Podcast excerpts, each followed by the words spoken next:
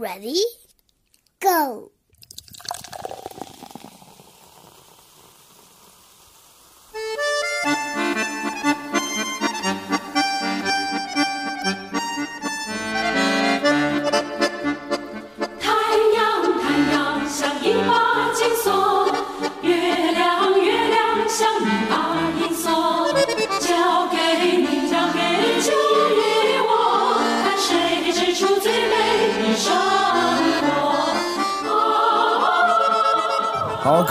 欢迎收听我们这一期的宇宙牌电饭锅。我们这一期啊，录制的这个场合其实有点特别，我们不是在这个录音间里头，而是在一个餐馆的包间里头。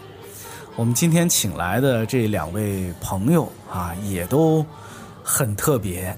为什么呢？因为我们这个宇宙牌电饭锅到现在一共做了四十几期节目，好像第一次请到了一位外国朋友来我们这儿一起聊聊天儿。啊、他是来自意大利的老安啊。其实我上次见他，我都尊称老安老师的。呃，因为他实际上也真的是我们的长辈前辈，是吧，老安老师？嗯，你应该应该说是对的，对，您是哪年出生来着五？九的，五九，呃，老安老师刚刚五零后的最后一年，五零后，哎呀！但是老安老师，你听，大家可以听到他中文说的非常好，因为他在中国其实好多年了，是对吧？，差不多从第一次来白一年，然后出了两年以外，其他全部时间都在都在中国对一九八一年来中国对，啊，我是一九八二年来中国的，啊，我就跟你 是呀。给你打打扫卫生了，哎，对，谢谢您，谢谢您。好，另一位，另一位也是老朋友了，贾行家老师是贾行家老师，也跟大家打个招呼吧哎，。各位好，我是贾行家，贾行家老师，你是七九年的还是七？我是七，就是十一届三中全会开会那时候，七七八年的十二月份，七八年。七八年十二月份。但是如果咱说对中国的印象，其实咱们都比老安老师晚，是吧？是呀是呀啊他比咱们大部分听众对中国是在中国待的时间长。没错儿，对，你看，因为那个应该是去年吧，老安老师出了一本书，那本书的名字叫《稍息》啊，应该念成稍少息喜，少喜啊，啊。然后他拍摄的，呃，是是老安老师的当年拍摄的一些照片，那些照片就都是八一年到八四年的中国。从那里边你看当时的上海啊、昆明啊、什么福建的一些城市啊，那些恐怕都是我们这一代人根本没有机会看到的。而且啊，那个视角也很特别，它也不是你在其他的那个那个影集里边，或者说呃官方的一些新闻报道里边、一些纪录片里能看到的画面，它还是很特别的。我们今天呢，来谈一个什么话题呢？也是我们上一次啊，我们三个人在一起碰出来的，是说，你看这个老安老师他来中国的时候，一九八几年，那时候正好是他的青春年代，那个时候他应该是一个二十几岁的年轻人。我我们就特好奇他的青春时代是什么样的。我跟贾老师呢年龄相差几岁，我们的青春啊应该差不多，虽然一定也不一样，因为我们生活的地方也不一样，我们成长的背景也不一样。我们今天呢，你看一个五零后，一个七零后，一个八零后，我们三个人来谈谈我们的青春时代，就是我们年轻的时候是怎么过的。啊，我们听这个节目的朋友呢，我猜有很多可能都是九零后，甚至有没有零零后听我们这节目的，应该也有。我们一块儿来聊聊，是吧？那那大家的青春又是怎么过的？我们来聊这么个话题吧。呃，先问问老安，哎呀，我别老叫老师了，咱们都是年轻人，是吧？节省时间，对，节省时间。我们先来问问老安，你你那时候是一个什么样的年轻人？你说是来中国的时候还是之前呢？都可以啊，就呃，或者你先定义一下你的青春时代，你的年轻呃青春时代是大概是哪个哪个年纪我那个时候应该是开始的比较早，嗯，就是基本上从十三岁已经开始就算已经开始折腾了，就就好像是离开了那个童年的那那种感觉，就已经不再是个小孩儿，是一个青年人呃，了。对对对，因为我们哦那个时候可能是生活空间比较大一点，我是在一个小，在意大利算是一个中型城市，在中国就算一个小镇。啊，呃明白。就因为在五六万人口，嗯，呃，虽然是一个比较发达的地区，就是工业化的什么的，就是比较富有的一个地区，但是还是比较小，嗯，而且我们都都有一些什么文艺方面的一些向往、一些兴趣嘛，就是嗯通过看各种外国的书。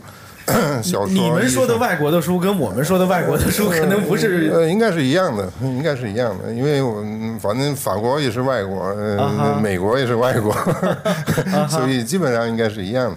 呃，除了意大利的算是本国的，你们算外国的，其他的都是同样的外国的。我嗯我小时候我们看电影，嗯看意大利电影的人是觉得很骄傲的。就如果一个人他喜欢电影，但是他喜欢看美国电影，嗯他只是一个一般的喜欢电影的人。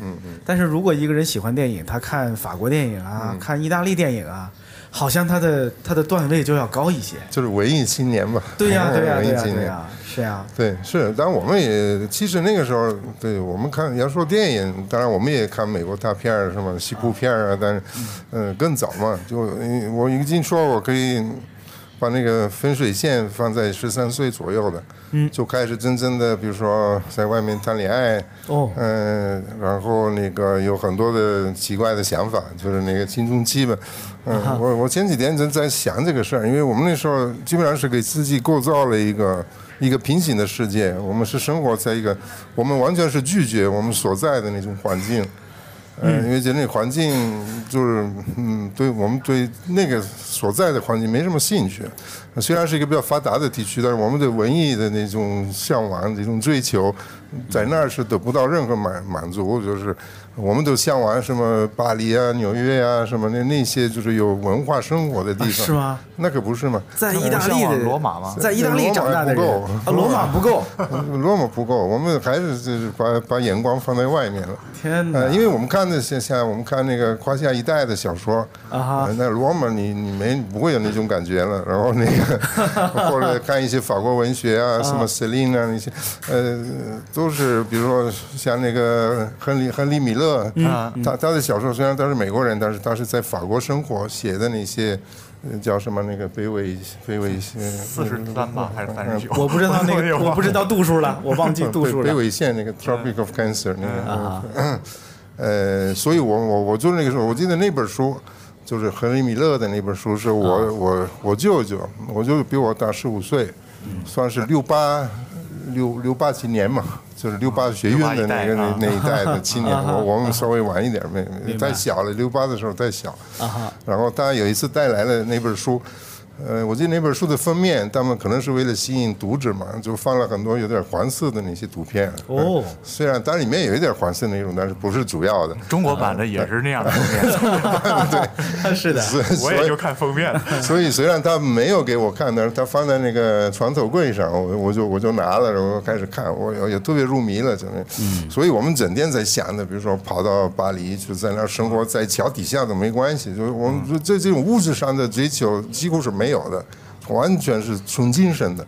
是是所有的年轻人都这样，不是还是只有对像你这样的一部哎一部分人我不是唯一的，但是也不是所有的，对，也有很多他们是过比较资产阶级的生活，比如说想买好衣服呢，我们像这些都从来，我们还嘲笑那些人，有的时候还打架呢。哦，就我们那个时候很容易城邦的那个，城就是城城城邦，就的就是那些比较有钱的人和那些穷的人打起来什么这样，先开始那个互相讽刺，然后讽刺到受不了了，我就动手了。嗯反正是稍微比较野一点的社会吧，反正比比反正我比现在像我孩子在北京，呃，比起来我们那个时候野性比较大一些，就是。嗯明白明白。那个时候你们会接触到任何从中国来的东西吗？没有，没有，完全没有，包括东西和人都没有。嗯，人，我第一次看到一个中国人，可能是啊，就就是到威尼斯大学学中文的时候，才才看到了一个中国人，而且就看到了一个中国人，是留学生还是当地？不是老师，啊老师就唯一的一个从北京呃派过来的唯一的一个教中文的老师，哎，就那也就一周两两两节两节课，很少。为为什么要去学中文呢？好奇怪呀，是？是奇怪的，对我我们那时候我不刚才说的，我们就爱做奇怪的事儿。我觉得那个是，当然在后后来考虑的有很多的事事情，可能当时没想得太清楚了。呃，我们那个时候是一个是那个我们教育制度允许你是高中毕业以后你可以上任何大学。它不分专业的，就是不不管你学的高中是哪个高中，比如说我高中是学理工科的，我是学电电脑的，那个也是很奇怪的。那个时候学电脑比学中文还要奇怪。我还记得很清楚，我家里人说呢，电脑是美国有几台电脑，呃欧洲还没有电脑。我说意大利都不知道哪年会有电脑。我说你学电脑干什么？明白呃，就是举个例子啊，然后呢，中文呃也差不多。我说嗯中国那么远，然后也去不了，也没有什么来往。那个时候确实没来往没没开七八年嘛。呃，就是好奇那个汉字，就是象形字嘛，觉得挺挺神秘的，就是怎么能这么多人是用这种图案来来交流？我觉得这个已经是吸引我的。我后来我还看了一些那个十九世纪末的那些传教士在中国拍的照片，都是很好的摄影家。对对对对，呃，那些风光我也觉得跟我平时看到的是非非常不一样。但是，我那时候已经从事摄影，哦，所以我对这些就是嗯比较奇特的那些风光啊、人啊什么也特别感兴趣，特别想拍。而且那个是对我们来讲非常新颖，因为没有人拍，没有人去。你要说这个世界各地的地方，你都能看得到，包括非洲啊、什么澳大利亚什么，你都都会有人去拍，会有画册啊，会有。但中国的东西特别特别少，所以这是一个吸引我的东西。第三个是我没我十八岁了，我还没去过威尼斯，虽然我离威尼斯在一百公里。没去过，没去过啊，没。我们那时候不旅行，就没有什么暑假，也就在家待着，呃，哦没没有这个条件，我们也不去海边，也不去山上，也不滑雪，也不干什么。就那个时候还没有开始进入私家车时代嘛，在意大利。呃，对，有人就是一部分人啊一部分可以，但是不是所有。像我们家经济条件就基本上，嗯我不就我开始可能十五六岁参加一些我们市政府办的一些那个夏令营，就很便宜的，就去海边或者山上，一大帮孩子就这样。那在那之前，像我家人就从来不动，就是一直在家。也这也是我十三岁以后的苦恼，因为家里您家您家人是做什么职业的？呃，我妈是在学校里工作，在学校办公室。呃，我爸就我是我我妈一个人带大的，呃，咱没结婚，就是。明白明白。呃，我爸，但是后来我认识我爸，我爸是兽医。哦，嗯，我爸条件跟我们完全不一样，他有钱什么，但是我我不跟他生活，所以没享受这种明白。对，然后家里还有一个外婆，外婆就在家里做做家务吧。还有个舅舅，舅舅是那个时候在读大学，然后他是成了一个大学老师，数学的大学大学老师。我爷爷是我的老爷是司机，哦是给我们市的市长开车的。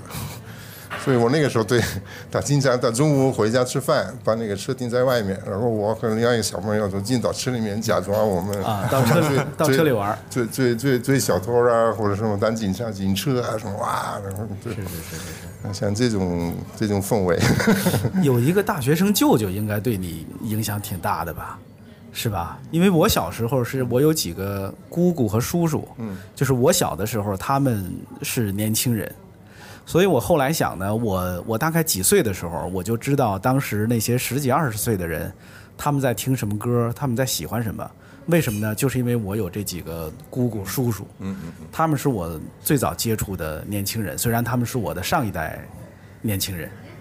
是，当然，对我刚才说的不是那个亨利·米勒那本书，也是 他带回家的。然后我记得那个时候有一个杂志，就是把那像一个大报纸，然后彩色的，那是比较左倾的嘛，就是也是说那些运动、学生运动啊什么这个的，有的时候也稍微翻一翻，呃，这有一点点印象，但是呃嗯，后来最大的影响还是后来是外面的，就是是别的人给我的印象，因为我我我的那个小城市还有一位。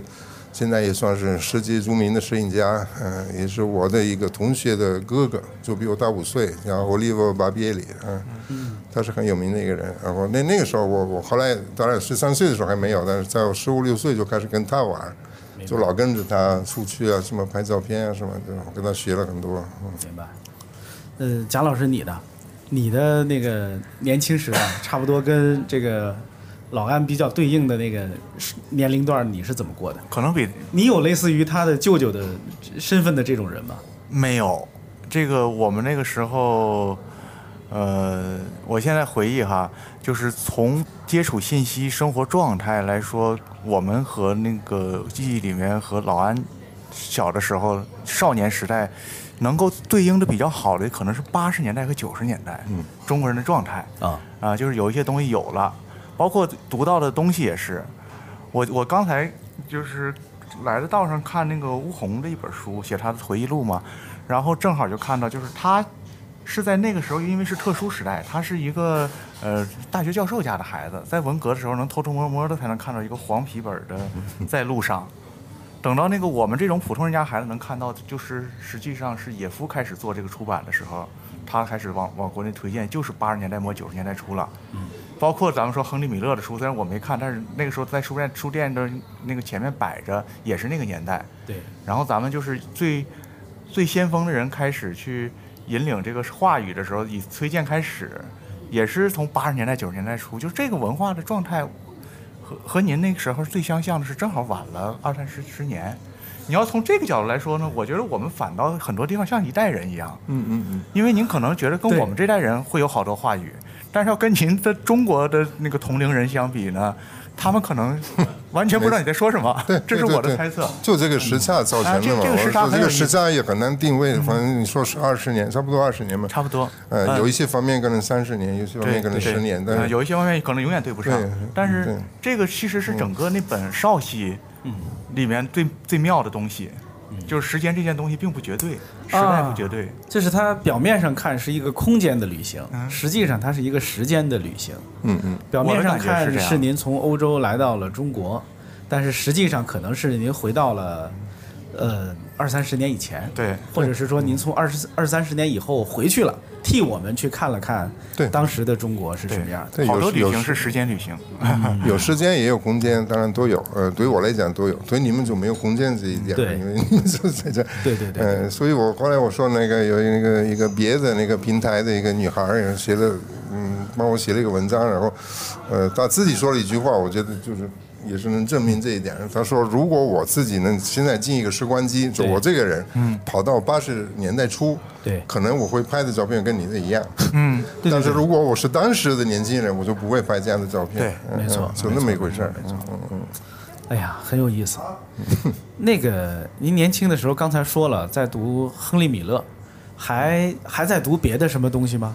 或者说在看什么电影，在听什么歌？有很多，就是当然有文学，我说亨利·米勒有《华夏一代》啊，还有一些呃，还有就是金斯伯，金金斯伯，你们什么？呃呃，金斯伯金，金斯伯格，金斯伯格，呃金斯堡。呃，金斯堡，然后艾伦金斯堡。威廉·布鲁布鲁克斯，布啊。布鲁斯，我我我这个用 用汉语说外文名字挺别扭。克斯，是，反正就是 呃呃，赤裸午餐，嗯啊，就是，呃，对，水落午餐，对，这个还有反正在路刚才上，嗯刚才说在路上，还有野孩子那个对 White White Boys，嗯啊，就是呃，基本上是，呃，那个时在他们那是时差不太大，在咱们这是时差挺大的。对，实际上也不小，因为他是四十年代到五十年代，我们已经都都我读的时候已经七十年代了，就。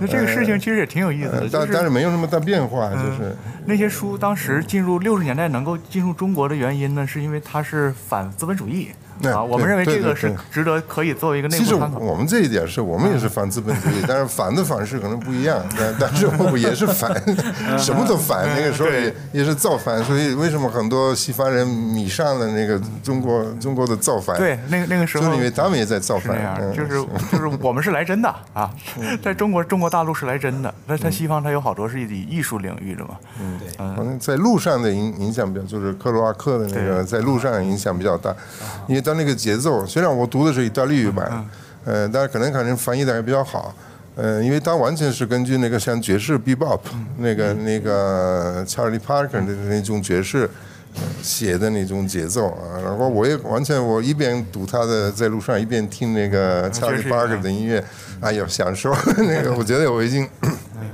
跳脱了，我就到了我想要去的那个世界里面。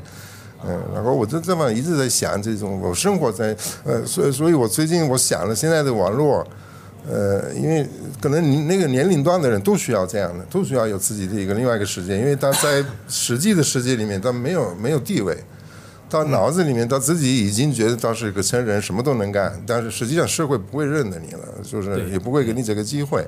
呃，所以你就必须给自己创造另外一个世界，在那儿发挥你的一些欲望，发挥你的一些能力。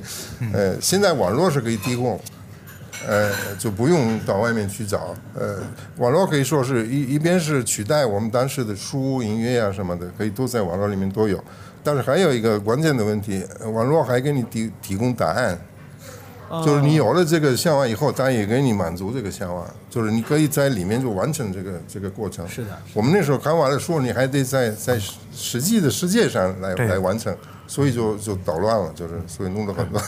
现在现在就呃，我现在当家长，我觉得还好，因为我没那么多事儿。我要想我妈那个时候，真不容易了。真不容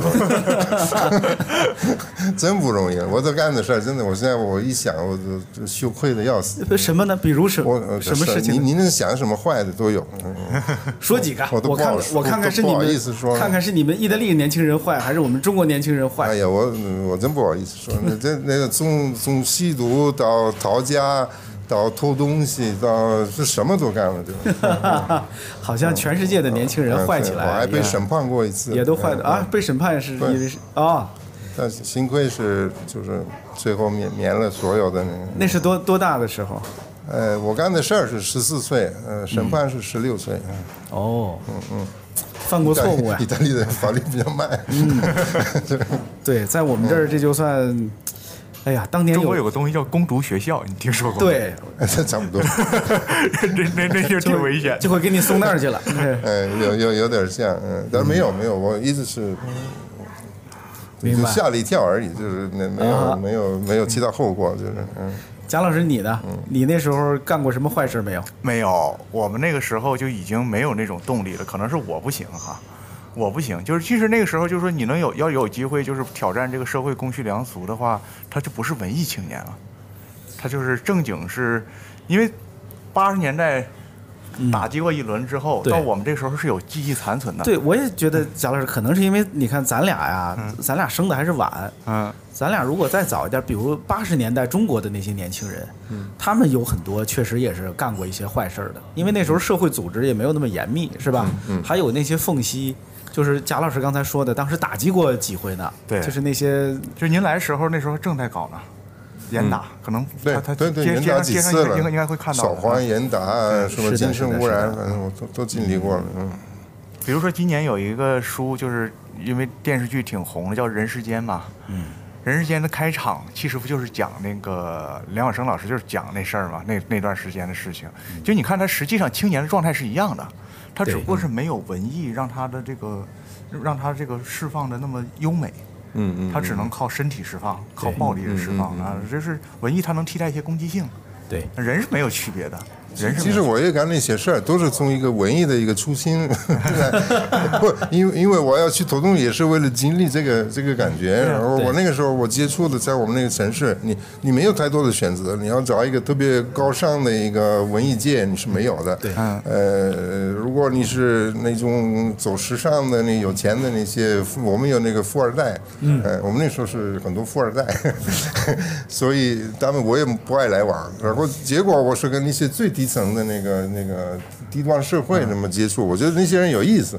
那些人的生活啊，什么他的那种自由，他不受任何约束，然后在，呃，我觉得跟他们来往挺有意思的，所以我就不知不觉也该干他们干的事儿。我在我在想，我一边听您说着，我一边在脑子里想，有哪部电影能能匹配上就是那个年代的意大利？哪个有有什么电影比较像你小时很多呀，小时候长大的那比较有？名的电影，像那费里尼、帕索里尼的，都是那些年代的，六六零年左右，一直到七零年，就那一段。那个年代的意大利差不多因为他们可能是在大城市，我是在小地方，可能也有点时差。我脑子里想起来的是就是《教父》里边拍的那些，但是那些教父是美国的，对，但是他拍的那些，他们回意大利那那是农村的场景、啊，对但是那些保守的那是那那不一样，西西里的那不一样，农那不一样。村我们北方跟西西里那个那个氛围不一样，不是一样的嗯很不一样，很不一样。对我刚才说了，我们是工业地区比较富的，比较发达，而且应该说在整个社会福利啊什么都非常好。那那个我记得好多年，我们那个地区是全国是就模范地区明白在各个方面医疗啊什么各种都都是最好的。全面小康。对，全面小康，对，所以你要对那个感兴趣就就就不用再再往外跑，但是我们对那个不感兴趣。所有年轻人可能都对他们所在的环境是不满意的，对是是不感兴趣的，否则他就不叫个年轻人了，是吧？否则他就是老年人了嘛，他就每天喝茶钓鱼就可以了嘛。看起来全世界都是这样的。Soy el fuego que arde tu piel, soy el agua que mata tu sed, el castillo, la torre, yo soy la espada que guarda el caudal, tú el aire que respiro yo luz de la luna en el mar, la garganta que ansío mojar, que temo ahogar de amor. Y cuáles deseos me vas a dar, oh, dices tú mi tesoro, basta con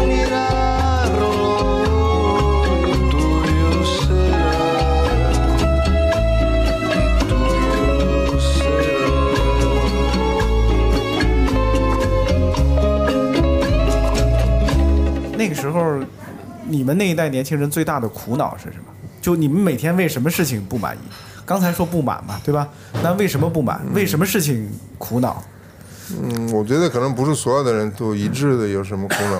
我我自己就是说那个，我觉得我我那个地方对我来讲有点小，就是我没没法干我想结束我想结束的人，做我想做的事。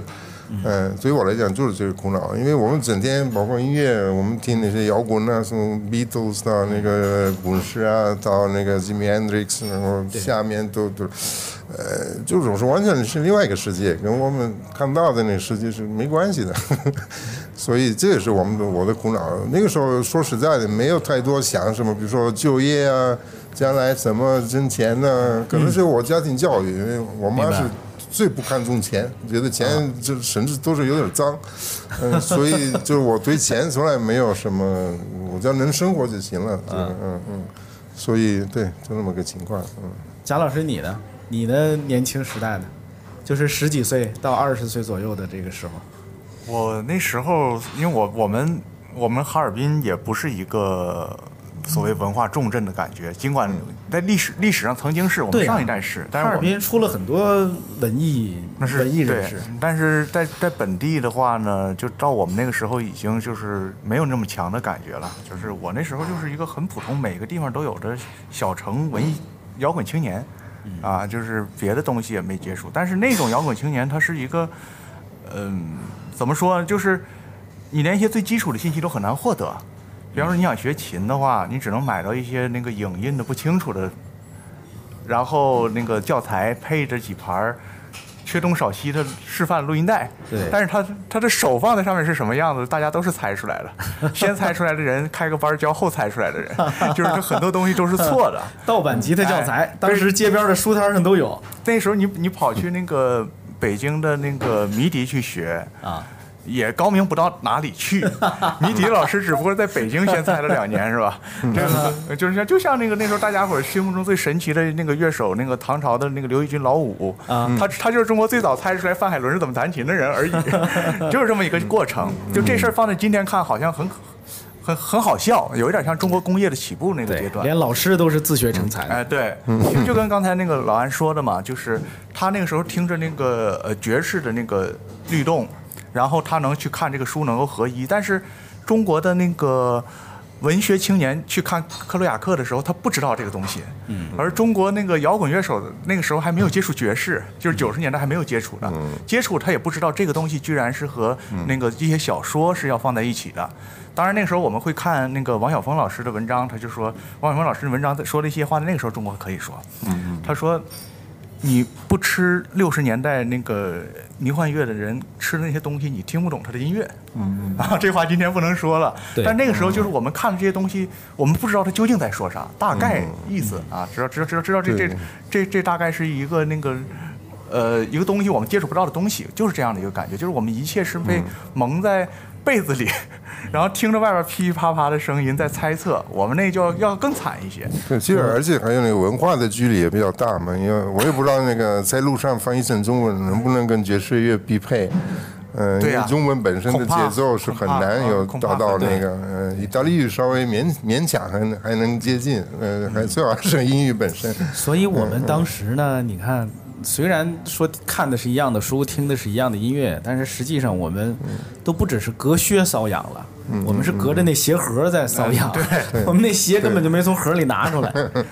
哎呀，这是肯定的。嗯其实你说的像那个像迷笛音乐，反正包括包括像摄影，嗯，呃，现在很多有出了这个影影影集，很多人问我，哎，你是在哪儿学的摄影？好像他们都想肯定有什么学校，我不记得那个时候有任何学校可以学摄影，就不是说不是在我的城市，在全国，我。没听说过有那个学摄影的学校，呃这这些都是自己那个这个琢琢磨出来的。这种，呃，包括我说的那个，我比我大五岁的那个大摄影家，也是自己怎怎么自己干书。没有这个专业吗那个时候没有学校没有没有没有，我没听说过。呃，后来好像八十年代在博洛尼亚开了一个，算是说一个像这个媒体多媒体大学那种。但媒体大什么都有，也不是说专门摄影，可能你是。呃，那个时候我记得我还买了书，有一些美国的就教你怎么，比如说技术方面的，什么怎么冲洗，怎么拍，怎么曝光，还有安塞拉 Adams 的那些特别的分区的那个曝光方式，我这都是从书上自己自己在那买的看的，然后就开始有机会开始买一些画册，就看别的那些大大摄影家的照片，这也很费劲的，因为我们那个小地方买不到的。然后变成我特别熟练了，我说到银行可以把钱汇到外国，比如说到英国，呃，一个伦敦的什么书店。订个什么书，哎呀，这可复杂的。你现在汇钱，然后人家基本上这个整个过程是五六个月，然后五六个月以后你就会收到一个皱皱巴巴的，因为在运输当中不知道是是是这包包紧沧桑的一本书。哎咱们九十年代时候也这样。但但是对每一本每一本是一个大飞跃的，对我们来讲，就是每一本就加上了很多的知识。嗯我我九十年代买书也跟您这个状态差不多。我要去邮局汇钱，然后那个为什么知道这本书呢？是看杂志看来的。对，把钱最后一页一般上一般都有这种目录啊，。把钱汇过去，然后得等两三个月才寄过来一本书。哎呀，你发现还跟你想的不一样，还 很多时候。那个时候，像您那时候在意大利，一个年轻人有一部照相机是一个奢侈品吗？还是说其实大多数人都像我家那种条件，呃像我买的后来买的一个尼康的比较好的，啊那算算有点奢侈。一个小傻瓜可能还算比较普遍，明白？小傻瓜的就是塑70年代是吧？哎，七十年代嗯啊。其实我买的这这一台就是在中国拍少熙的那一台是八零年买的，但你丢的那台是很贵的，是吧？哎，对 我对我我也看到写了丢了一台来对着，，是在哪个城市丢的？广州还是？不上海，在上海的那个大世界青年宫。哎呦，青年宫里面，我自己的疏忽啊，我那个时候对就中国，其实那个时候很安全，中国是很安全。我、啊我还记得那个早期有一些商人，最早的商人来中国，他们习惯到处都是给小费嘛。对哎呦，那些人就是不要。我我还记得那个场面，就是一一个人，就是我，他说我不信他不要，我就非要就塞在他塞在他手里，然后赶紧，然后赶紧上出租车，然后司机赶紧跑，然后你看那服务员在那跟着汽车跑，就是非要就把这个钱扔到路上，就是特别壮观的场面应该。跟那个司机说，给孩子的，给孩子的，收着吧，收着吧，给孩子。不是给司机给服务员，反正就就像那种我我带着那种那种，呃，所以我的包因为我买的那个相机，我把钱都花光了啊后来我的包是一个破包，上上面都拉不上，那个拉链是拉不上，就一直开的，但是我实在是没钱买包了，呃，然后这么开的，然后在青年宫一大帮小孩儿跟人挤啊，在在那看个什么东西我忘了，然后我我这个解压了以后，我就发现我很轻了，我 这个背上的背的包非常轻，然后这个机器摄像这照相机没了，我我突然想起来我，我人生的第一部照相机是一个小傻瓜相机，是差不多我十二岁的时候，那时候我上初中，十二岁十三岁左右吧。然后我发现我们班里有些孩子在学校有一些活动的时候，他们就会拿一个傻瓜相机来了，哎呀，特别想要，觉得真好。然后我回家跟我爸妈说，我说我想买一个照相机，他们都给听愣了。就就我家也没有一个相机啊，就是为什么一个小孩儿十二三岁想要买一个照相机呢？是挺是是挺罕见的一个事。反正就买了，反正我家里也还行，就就当时一个照相机是我那个傻瓜相机，可能三四百人民币吧，嗯，反正就给我买了一个。那还有胶卷呢，对呀、得用胶卷啊，胶卷就我自己去买了，他们就不管了。三十多一一盘。对，，彩色的三十多，黑白的十二块钱，就复九复式的黑白卷十二。九几年，九几年，反正我我很难凑出三十多块钱。哎，不是服饰的还不错。嗯 其实我有个类似的经验，因为那个时候我我是刚认识我我爸不久啊，我都十多岁，我才刚认识我爸不久，我等等。对对对，这那就是这么回事。对这个我十多岁以后，十多岁以后，我姥爷去世了以后，我妈说你可以认识你你爸，因为在那之前，然后我爸到我家，我我姥爷被这杀了像是一个小说的第一句话。嗯。所以，所以我就是认识了以后，当然也对我来讲没有什么问题，明白。但但是那个时候又开始迷上摄影，到十二岁，的时候我也跟他提了这个要求，因为我知道他有钱嘛，嗯。我要呃那个时候我迷上了那个一次一次成像那个宝宝丽来宝丽来，我就跟他要一个暴力来，哎呀，结果他给我买了一个柯达傻瓜，一个柯达的傻瓜机嗯。柯达那傻瓜是更好的一个机器。不不更好，更差呀。啊就是，然后他他的想法是因为那个一次成像就是太容易了，你应该有一个。嗯 是的是的其实他他还像教训我那样啊，就是我，当然我很不满意，但但是这算是我第一台那个相机。年轻的时候，那时候最开心的事儿是什么呀？年轻的时候为什么因为什么开心的？那时候会其实那时候开心的事儿挺多的，呃就是嗯包括我家里面过得也挺开心的，就是各种过节呀、或者什么样。呃，我们有晚上我我一个特别特别好玩的一个外婆，她她特别幽默，我们每天吃吃饭聊天儿大大大笑，我都记得那些大笑，后来很少。就是笑的那种都都流泪了，都都 都憋气的那种，呃，就那个也挺愉快。后来那个当然外面有有女朋友啊什么，这样也挺愉快的。然后哎，意大利是一个幽默的国家嘛？就意大利人幽默感好吧？呃应应该是对，应该算是幽默的，应该算是不错的，是吧？？就对什么事儿不会看得太沉重，就是嗯，比较容易就是想开。嗯意大利好像经常出现在别的国家编的笑话里。对，就可能别人觉得我们的幽默是就是不严肃而已，不正经。是的，嗯，呃，贾老师，你说说你呗，你那时候大概为什么事儿而开心？为什么你呃，音乐是你那个时候生活里边很重要的部分吧？因为我我对你那个时代了解不多嘛，我只知道你那时候在在喜欢摇滚，九十年代嘛，九整个基本上九十年代初，大概是嗯、我就记得可能那个标志就是。就是中整个中国也是嘛，就是基本上是唐朝出专辑的时候啊啊，就是然后因为崔健那个时候还没有多很多人想去参与这件事儿，嗯，到那时候我估计跟购买力是有关系的啊，跟购买力，因为你这你一个孩子想搞鼓球这个东西的话，你想尽办法得搞得搞到一两千块钱，把你自己的这个这这点设备解决了，然后就是我觉得这这可能是有一点关系哈，就是我刚才就是听听老安讲的时候，我就想一个词很重要，就是咱们中国人说穷开心，嗯就是年轻人他要是穷的话，他就容易开心，年轻人不要富。年轻人富的话，他那那那来的那那些问题就会就会很很虚无。对，但是你就是呃，面前都是一个一个这样非拆解的小东西。我要一个相机，我想买一把六百块钱的国产的吉他，然后我我再去给这个吉他配一个三百块钱的效果器。嗯嗯嗯嗯。我那我我这我这个开心就就是一个一个的到对来，。这一点是非常重要。对对我我也能感觉到，现在像我的孩子呢，也不是故意的要他怎么样，但是现在整个社会就就什么东西拿到的也也太容易。对不仅仅是从从网络也是金钱方面的，还是嗯，就是比如说有网络，你第二天给你送。我们那时候有时候也得跑很远的地方去买个什么东西，然后就就就刚跟您刚说似的，就是他网络立刻都给你答案了，你不找你这这就没整个过程都在这个过程没有了，这就不开心了。我那在那几年更小的时候，我喜欢玩那个那个模具，那个那个就那个小小货车，嗯，叫你们叫什么模型模型火车，就弄得很复杂的那个轨道，然后给你弄个风景、房子什么的，那也是那个那个轨道，它是一段一段买的。我不，比如说我今天去买了一个弯儿，哎呦，好高兴因为我终于什么这个这个就就就就拐弯了，然后明天又买两个直的，然后会呃这种呃娱乐这种享受是是不知道怎么描述，这个氪金嗯。生活对孩子来讲没意思。成年人可以靠这个东西，靠你没有来来制造这个炫耀感，对但孩子又没有那种成级观念，所以就而且你也不能故意的去让他就是跟我们一样的，对呀就是你你没办法，对吧？我以前嗯我以前跟人聊起来过，我十几岁的时候，那个时候我意外的在广播电台，在广播里听到了一首歌，我不知道这首歌是谁唱的，叫什么名字。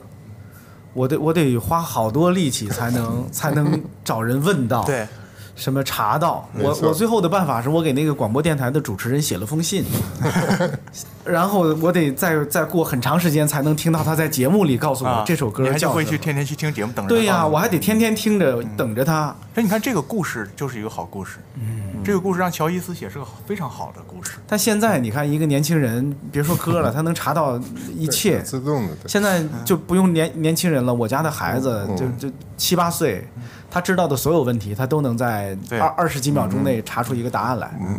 而且我觉得现在很难说一个利弊，就是就是一个好坏。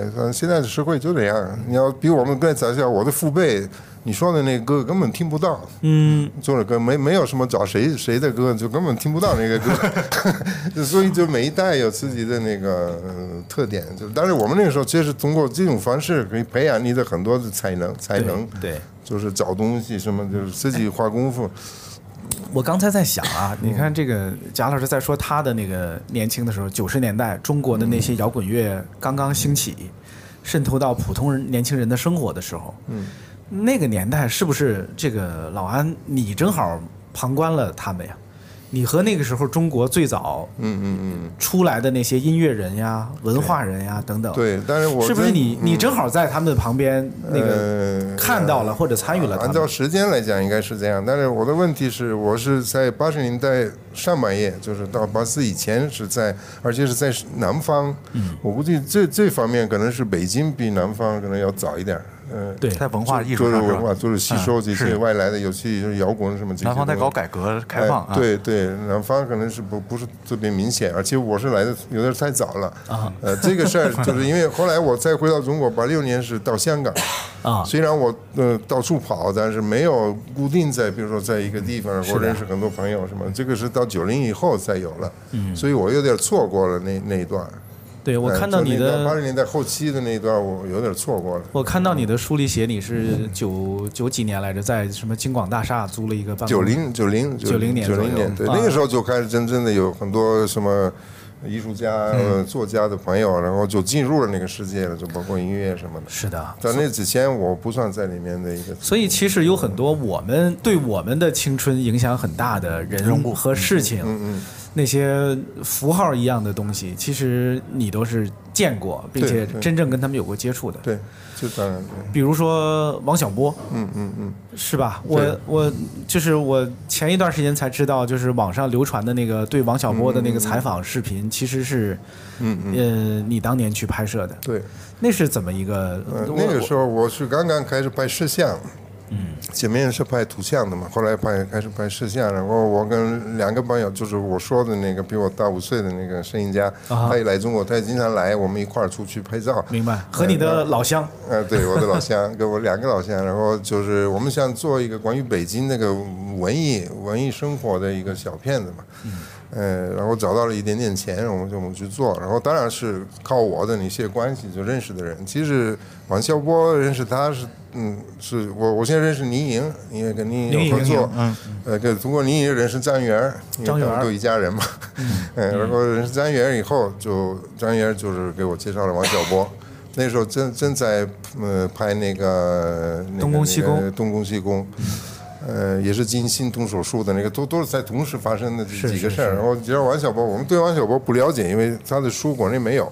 对，当时还没呃、书。摊儿有一些盗版的，或者是台湾走私过来的什么的，呃，但是没有，基本上都不认识。然后我我我就是没有太大的准备，就是那个采访，所以也并没有把它当做一个特别重要的哦不没那倒那倒没有那倒没有，我我也觉得他推推荐的，然后我我接触了，我觉得是应该是挺重要的一个人，呃，但是我没有办法，比如说读过读完他的书，再做一些很针对性的采访，就是，呃，就就做了一个泛泛的采访，但是也也挺好。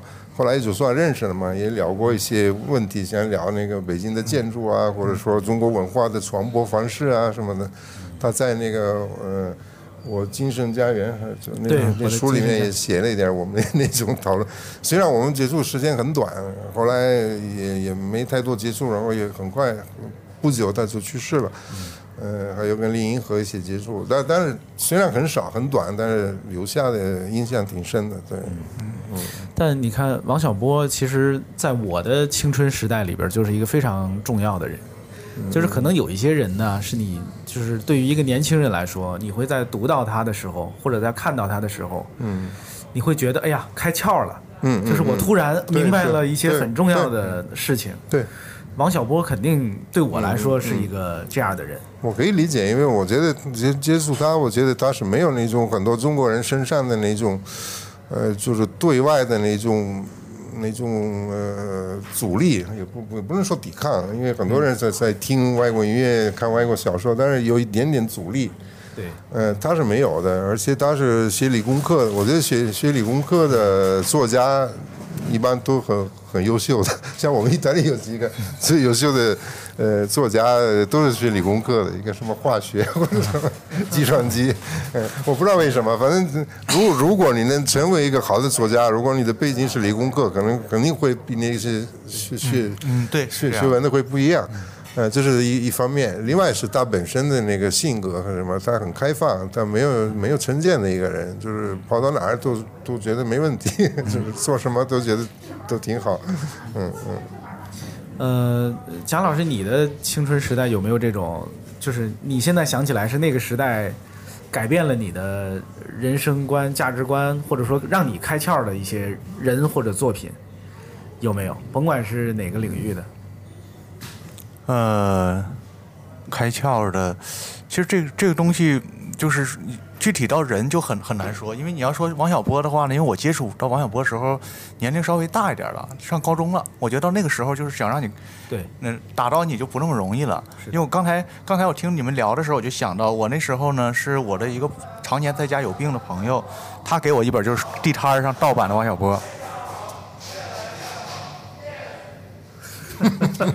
呃，他他就给我一本地摊上盗版的盗版的，他说这个这是一个中国的小说家写的可神了。然后我看我初看的时候就有点觉得很很奇怪，就他又他和王朔不一样的，嗯嗯，啊，他和王朔不一样。之前王朔给我的那个那个影响被我从体内逼出去了，然后哦，是不是？啊，这就是因为我我觉得他不应该影响我啊哈，啊，就是他不是为我我为我这一代人写的。拒绝他。啊，就是因其实王朔他他有好多核心的东西了，有好好的东西了，但是我觉得王小波的就是他建立的这个东西，就是他带回来的这个常识是值得影响我，但是我在那个时候就是没有那种开窍的感觉了，我整整个在想那种真正的那个让你觉得对我，反正我个人吧，我不知道我能不能代表一代人，就是其实就是从小时候接触这个摇滚乐的这个姿态，就是他这个姿态就是一个，他不完全是反抗的一个姿态，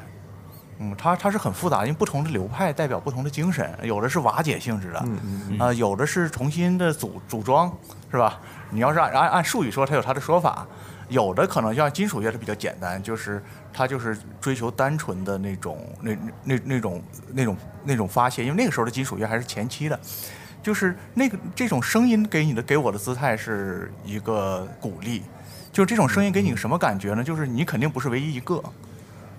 有有很多人和你想的一样，在很多年前也就有很多人和你想的一样，而且你也是那个可以去把这件东西表达出来的。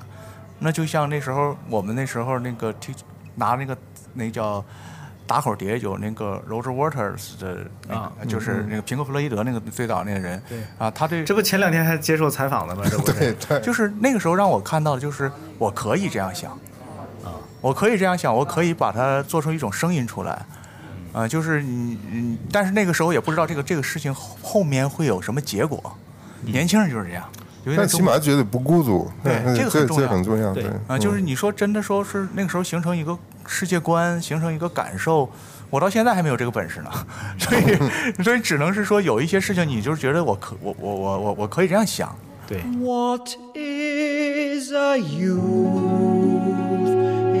Impetuous fire. What is a maid?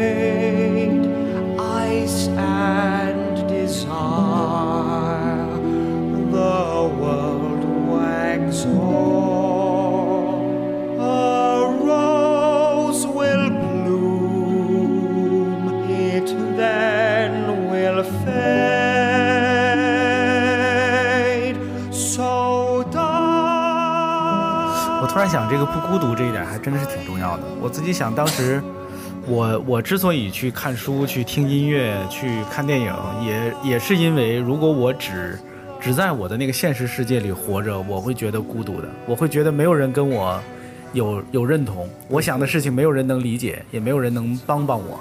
但是你当你读那些书、看那些电影、听那些音乐的时候，你会觉得哦，他们在帮我。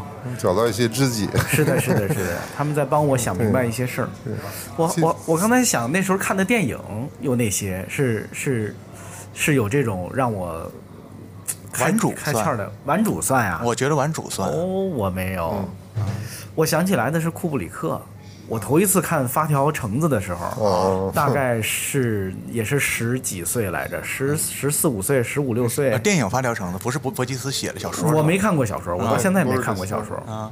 我看的是电影吧，还是 VCD 时代看的那个发哎，条。那那我的那部我先想起来就是《斗阵俱乐部就是呃搏击俱乐部》，啊，对，搏击俱，那个是我们那个 当时叫斗阵俱乐部。斗阵俱乐部。这一听台湾翻译的吧，这是。嗯。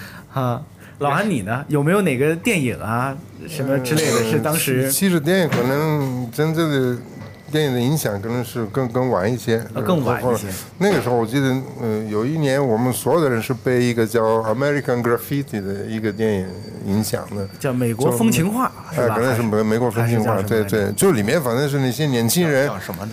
我我忘了，我查一下。我其其实这个电影我也没看过，呃但是我记得这名字。其实也就主要是里面的音乐都是那种啊，呃，然后那个那些年轻人都是他们那边十六岁就可以开车嘛，啊然后开那些巨大的车，然后带着是个公路片吗？哎，公路片吗？呃也不算公路片，是啊城市片，就是在就是这些年轻人的生活，带着女孩儿什么，但主要是那个音乐，音乐是你想的，就是把你带到一个非常无忧无虑的，好像那种世界里面，而且那个环境都你理想中的那个世界，你就说呃对，有有点，其实你不是很具体的，因为我要说美国，像美国的风光对我来讲从来不是一个很理想的一个 对环境，那不好看美国哎风光对呀、对呀、看。还是那个精神，呃，不是那个环境，是那个是我那个，我我查到了，是美国风情画。对，就是美国风情画，乔治·卢卡斯嗯，对，呃导演的。对，没错。哇，说实在，我也不觉得那个电影好到哪儿去，但是那个时候确实那个那些音乐什么有，起码有一年的时间，我们老在听，然后在就是，嗯呃，其他的电影，当然我也看过那个库布里克的那些电影，也也有影响，包括二二零零一那个，是的，是的。嗯，呃，但是电影可能是后来，那个时候还是文学、文学和音乐的影响最大。嗯，要说开窍的，有一次我看了一个，还是第一次我看了一个外文书，因为没有意大利语的，是那个一个法国记者采访那个 William Burroughs 布布鲁布罗斯，威廉不是就是赤裸的赤裸的午餐那个，嗯，就是你们怎么说他的名字？巴勒斯，我们巴勒斯巴勒斯我们有时候翻译成巴勒斯。反正我也没读过，呃我也开鲁亚克、克鲁亚克都有翻译。巴勒斯是吧？哎，就是把一个法国记者采访巴勒斯，就就成成了一本书。那本书里面真是开窍了，因为他这说的，他看整个世界的这个角度是我从来没有体验过的，就是。然后你就觉得都对，呃，对，呃也不是对，但是我觉得我开窍了，我发现了很多，我因为他是通过。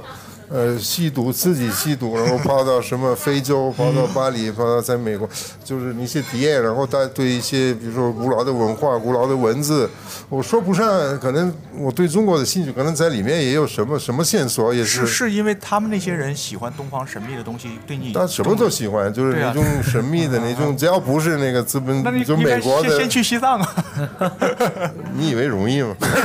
想去去不了是吧？其实我对不是说对印度那个时候，我很身边很多人是跑老跑印度。啊，尼泊尔那对对对对边是吧？呃，我对印度应该说从来没有太大的那种兴，当然我也想去看看，但是没有那种就是着迷的那种感觉。真的可能去那时候去印度没有去中国看的东东西多因。为就没人去中国，印度去的人很多。我身边很多的是开一个、开一个车从意大利开开到印度没事儿啊。哦就我觉得那些事儿现在我都不知道行不行。那四十年前、五十年前是很容易的事儿。我身边很多人干了这个事儿。哎，最近有一个电影，就是不是很好，但是值得一看喜剧，叫《普罗旺斯的夏天》。哦，就是讲一个那个一个外婆领着自己的三个十几岁的挺愤怒的孩子回普罗旺斯，然后去看他那个种橄榄树的那个那个那个那个外公。这外公是明星演的，是哪个？是美国呃是法国那个那个那个大明星，我一下猛着忘了他名字了哈。大鼻子那个，哎，好像是他吧，德帕对迪约是啊。然后结果他自己叛逆着叛逆着，才发现人家外公年轻时候是一个正儿八经的 嬉皮士，啊，就是骑着摩托车一直骑到过孟买的，立刻这几个孩子就怂了。就是那种人了，就是那种人了。对，那个时候人干的事儿，现在真无法想象。现在我现在我我最近我让我孩子看那个那个那个德国那个导演那个嗯呃马上啊，不 不着急，慢慢想。行，反正不管怎么样，这是德国导演，一会儿告诉你啊。德国导演他是十四岁啊从德国走路到希腊。哦，走路到希腊，嚯你说你现在能想象一个中国孩子，比如走路到哪怕是去俄罗斯或者什么样，就就是这不可能的。我觉得意大利家里也不找，不知道啊，反正就就那么回事儿。然后也成了一个名导演，也不是说这个人就废了，就是 就是现在很难想象这样的事情。嗯，对，这其实也是我想问的一个问题来着，就是年轻的时候，每个人的年轻时代，未必是发生在我们自己身上，有没有？还是走个，还是走个，还我。我我还是走个，还是就拍那个 Fitzcarraldo，拍那些，我我我不知道。还是走个，嗯，可以查一下。海海海德佐格，我我不我不熟这导演。但但是德国好像是那个新蓝潮，但是是比较跟别的不太一样的，跟法斯宾德的就是一代人。啊哈，嗯，哎，没事儿，我们听这个节目的朋友，有谁知道这个导演的名字在中文里叫什么？请你在那个评论里告诉我们啊。我所以我说不知道我儿子看那个书会什么感觉。我也想问问，就还有什么奇特的经历？不管是你们发生在自己身上，就是那些只有年轻人能干出来的怪事儿，你们干出来过？比如，我觉得来中国可能是最大的一件了吧？但是那个好像比较规范嘛，因为你是读了中文，有奖学金，还不是说你自己有一天发疯了就到中国来了，就不是那样的。也算哦对也算留学是吧？哎，对，算留因为最早是是来念念书的，是继续学中文的。就就对，一直这样。对，八一年是一个短期的，也是刚刚是南京大学跟我们威尼斯大学一个协议，可以暑假可以有学生来学，都自费的那时候，后来是公费的。哦。呃，但是都都是比较规范的那。那您为什么选择留在这儿呢？对呀、我没选择留在这儿，我不知不觉就留在这儿了。就没想走是吧？对对，没主要没决定走，就是嗯，我没决定走。这也挺有意思的。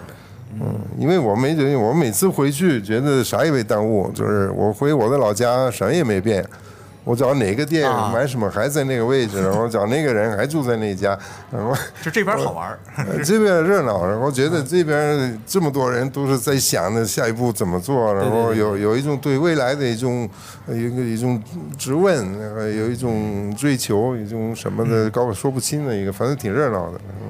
可能也是那个时代，是吧？那个时代正好是那个时候。嗯、其实我刚才听你说你小时候干那些坏事儿，还受审判什么之类的，我觉得那些可可能挺奇特的。那些可以讲吗？你还想听细节了是吧？对呀、没有，看坏事儿跟你说一个，比如有一次逃逃家了，嗯，有一次先是逃逃课的，然后我们三个人是去了，嗯，旁边一个城市，在那喝啤酒，就早上八点在那儿喝啤酒，就才十四岁，啊，后来我们喝了喝了，就决定到巴黎去，就你像三三个人不谋而合，就决定去巴黎。我我们兜里面有那个时候是意大利青年酒蒙子，呃，就那样。然后我们我们兜里有当时一千五百里拉，就相当于现在的可能两三块钱人民币嘛，加起来两三块钱啊。块钱对，两三块钱。哎我们三个人加起来两三块钱，但是就就那个决心很大，觉得这个钱不是个问题，然后就开始都到不了海淀在路在路在路边搭车，在路边搭车。我们的差不多换了十几个车，十几辆车，花了七八个小时，才走了五十公里。呃，但是我们的决心还在，然后已经都到夜晚，而且我们选的时间特别不好，是一月份，特别冷，特别冷，然后全是雾，呃，然后这晚上怎么办呢？然后，呃，我们找了一个一个电话亭，就是电话亭打电话的电话亭，然后三个人挤在电话亭里面，觉得起码是。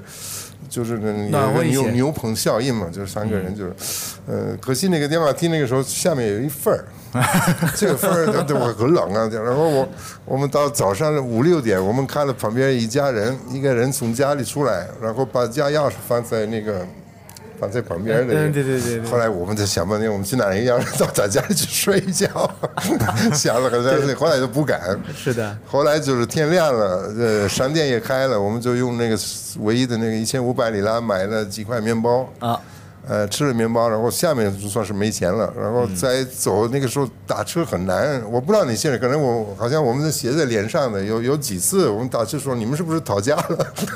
因为 我不知道他怎么能猜得到的。我们说那当然不是，我们呃，然后看了有几个人在那儿卸货。然后我们去问了有没有需要不需要人，想挣 挣点钱，然后把我我们他们很不客气把我们给轰走了，就说你们这小孩给给给给我滚，然后一直这样，然后到了下午，我们其中一个人开始动摇了，然后说我要回家了。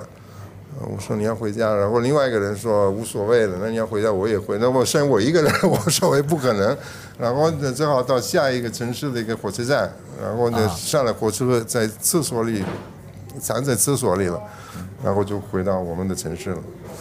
然后在这个过程中，我其中一个人，他是我们离开那个城市，我们下了决心以后，他是给他妈写了一封信。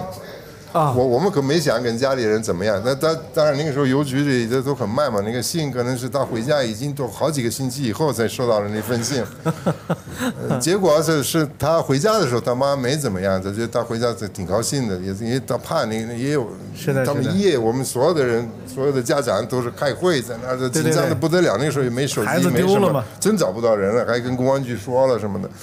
呃，但是收到这封信的时候，一看 就就揍了他一顿，就这是三个星期一个一个迟到的自首，对还不如那个不说呢。接受不了了，因为好像还赖他妈很多事儿，就是我本来我没赖我妈，我要走是要去巴黎，我跟我妈没关系，我不是说因为我们我家里不高兴什么的，他他写的太多了，就是。呃，这就相当于一个中国的可能南方小城的少年，几个人商量着，我说我们要步行走着去上海，是吧？可能就是这样的一个神奇的经历，这个也挺好玩的其。实我们要步行，那个走的距离可能差不多。对，可能差不多。贾老师，你呢？你年轻的时候干过什么这种这种有趣的，放在现在打死也干不出来的事儿？我仔细想想，其实没有，就是因为那个时候就缺少这种伙伴儿。啊，嗯，就是真的，我再再可能我也是个怂人，就是身边可能有有这种能够不管不顾一些的孩子哈。我们那时候，嗯、都是在不至于挨挨挨顿胖胖揍，不至于家里找派出所这种这种事情，这种很普通的事情都不太值得一提。但刚才去想的话，其实你看我们上一代人对，是他们是干的串联去，是的，跟家里不说，然后上差不多。一样，那个气质是一样的。而且那个时候，那个时候就对对那个欧洲青年是个天堂来说，你坐火车吃饭都不花钱，上了火车，人家就是毛主席的客人。对，就是我要去，几个年轻人说我要去见毛主席，对，哦，就去了我我。妈妈那一代就是，我妈妈和我和我舅妈他们两个人以前是老同学，就是这么走，全国的这么走，啊，真的走过呀。你妈妈他们那一代是真的那很正常，这是革命行为。哦。啊，，就是弄混好了的话，就是能能中央首长来接见；混不好的话，白吃白喝。哎啊，就是那个时代，就是 那个时代，就是大家伙的那个不被家长鼓励的东西被国家释放出来了，真啊特好特别特特别有意思的这个年代，在他们的讲述里头，这个年代。呃，确实是像那个电影演的一样，它是一个玫瑰雾色的年代，其实也挺浪漫的啊啊。对于至少对那个年轻人来说，对对，是很浪漫是是是是这样的。对，但是至少你们还是就跟这个国家老有一种很很密的、很亲密的连接，就是啊对就像就像我们比如说就没有这个了，就是那那现在想想，嗯那个时候的中国在某些地方反倒是全世界最后现代的一个地方，嗯嗯啊，它是最后现代一个地方。嗯嗯，我八十年代开始恢复了正常，对对对嗯，是是也而且也痛苦的慢慢的恢复了正常。对，其实那个时候你想对西方的影响也很大，嗯就是虽然了解的不是很多，很片面，但是影响非常，可能是整个到现在为止，中国对西方影响最大的一段时期，还是那个。是嗯反正我看那些法国电影里边儿，当时的年轻人是吧？意大利电影也有，啊，就就贴，哎，那个那个就是美国电影没有。那是一 那是意大利人拍的还是法国人拍的？那个巴黎 Dreamers 那个就就就 Dreamer，戏梦节西蒙是 bertolucci 鲁奇拍的哦，就哦，拍《末代皇帝》的。对对对对对，那个戏梦巴黎嘛叫啊。对他，但是他拍的是巴黎的事情，对是吧？是意大利人但是其实是意大利人拍的，对对对，对呀，那里边不就是嘛？嗯，没错。那不是很美好吗？它是对得上，很多事情是对得上。如果按照那个，所以反倒只有那个年代，就是只有安东尼奥尼的那个中国嗯嗯嗯啊，是戳破迷梦的。对，是的，是的，啊是的。因为他他有他他他那个时候也算是他是那时候是年纪也比较大了吧，嗯，中年偏对，嗯就是他他他他他看他看看明白了。嗯。啊，就是我们很多人没看明白，是他看明白了。其实那个形象还是算是偏好的。对，就是他在在西方觉得，所以他是一直纳闷儿，一直到死的还没还没还没想通这个事儿。就是我我我我因为这边也骂，那边也骂，也骂的完全相反的原因，这这这这没没法想通。我我们那时候还还还有一句话呢，虽然所有人都没看过安东尼奥尼这个片子，叫就是反正建设四个现代化，气得安东尼奥尼满地爬，这是 这个安东尼奥尼就是那个安东尼奥尼，就是那个安东尼奥尼。我还以为是一个其他的政治人物什么的。那那时候有有位著名的物理学家回国告诉国内这个事情，说说那那片子可不是夸咱们的，你们得好好看。哦，是这么回事呢。对对对，虽然这样，到后来这个电影怎么也不无法平反，是的，就人平反了，电影没平反。